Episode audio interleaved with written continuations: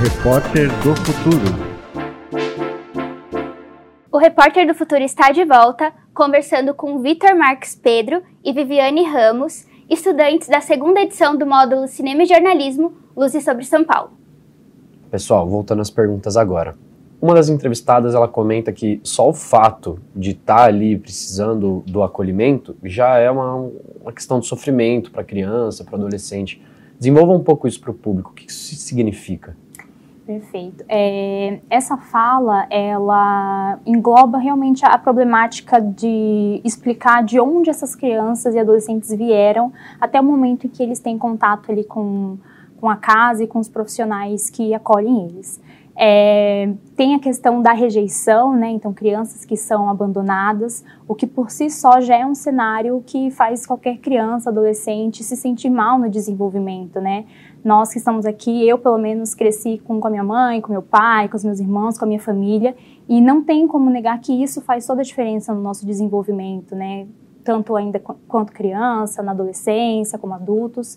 Então, já começa por aí, né? Essas crianças, elas já não crescem com o apoio familiar que a gente conhece, que a gente acha normal e nem imagina que existem tantas crianças e adolescentes que não têm isso. E óbvio também a gente não pode deixar de falar sobre o fato dessas crianças e adolescentes virem de situações é, muito vulneráveis e muito delicadas, né? Então, crianças que vieram de cenários muito agressivos, muito violentos, elas tiveram contato com coisas que criaram traumas e bloqueios que podem acompanhar elas ali por toda a vida. Então, quando essas crianças elas chegam nos abrigos, né, elas não chegam só para ter um lugar para morar, para ter comida para comer, elas chegam com muitos, muitos traumas, com muitas dores que precisam ser tratadas com muita paciência, com muito amor, com muito carinho, porque você tratar isso com um adulto é, já é difícil e com uma criança ainda é uma situação ainda mais delicada, ainda mais sensível.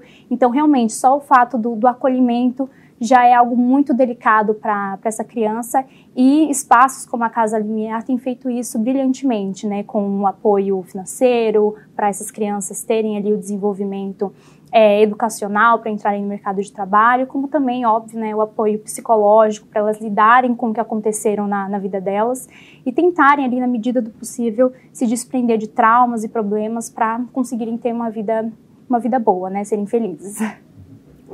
E a partir dos 14 anos, a Casa Limiar começa a trabalhar a autonomia dos adolescentes para que eles consigam tocar suas vidas assim que eles saírem da instituição, né? De que modo que isso é feito?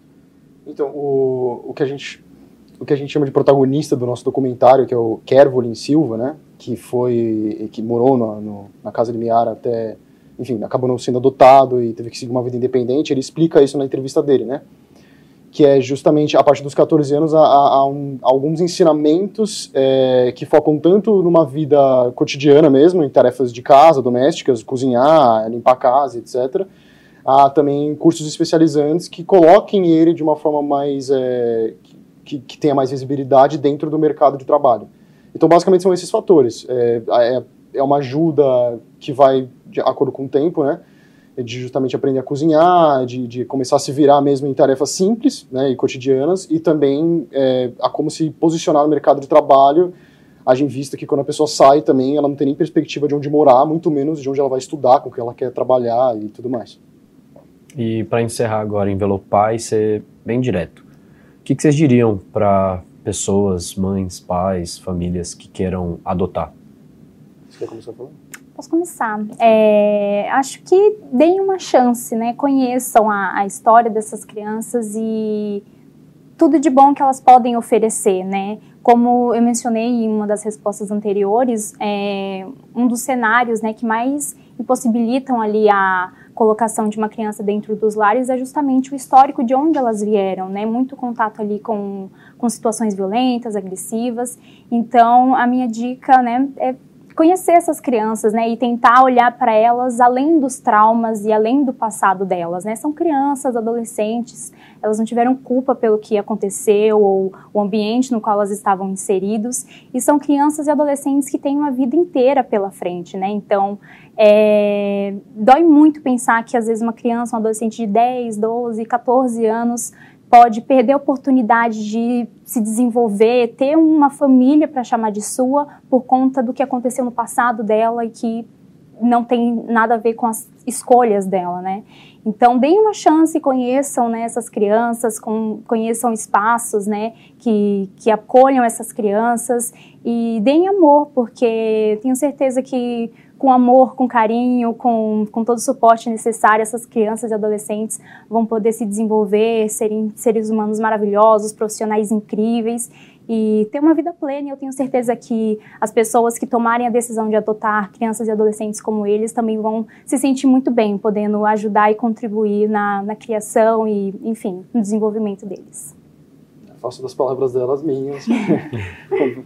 completou bem o raciocínio, porque é basicamente isso, é, é dar uma chance, entendeu? É, a gente não sabe a história de cada um, a gente imagina a dor que cada um sente de estar ali, cada um tem um motivo para estar ali, então é justamente uma lição uma missão quase de, de empatia mesmo, de você se colocar no lugar daquela pessoa, ver o que ela passou e tentar propor uma, uma chance para ela, né? Tentar dar uma oportunidade para que ela consiga crescer num ambiente saudável, que, que é tudo que ela deseja no final das contas, né? É sair daquele, daquele passado sombrio e, e, e marcado por muitas coisas ruins para justamente poder viver livremente e, e feliz, né?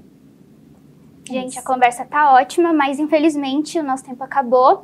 Muito obrigada pela conversa e pela presença de vocês aqui hoje. Eu que agradeço. A Obrigado, gente agradece, viu? Muito obrigada. Obrigadão.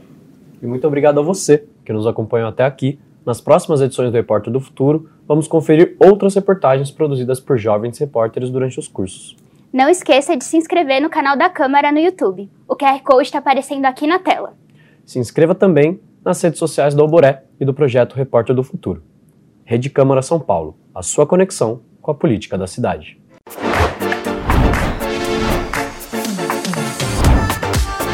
Repórter do Futuro.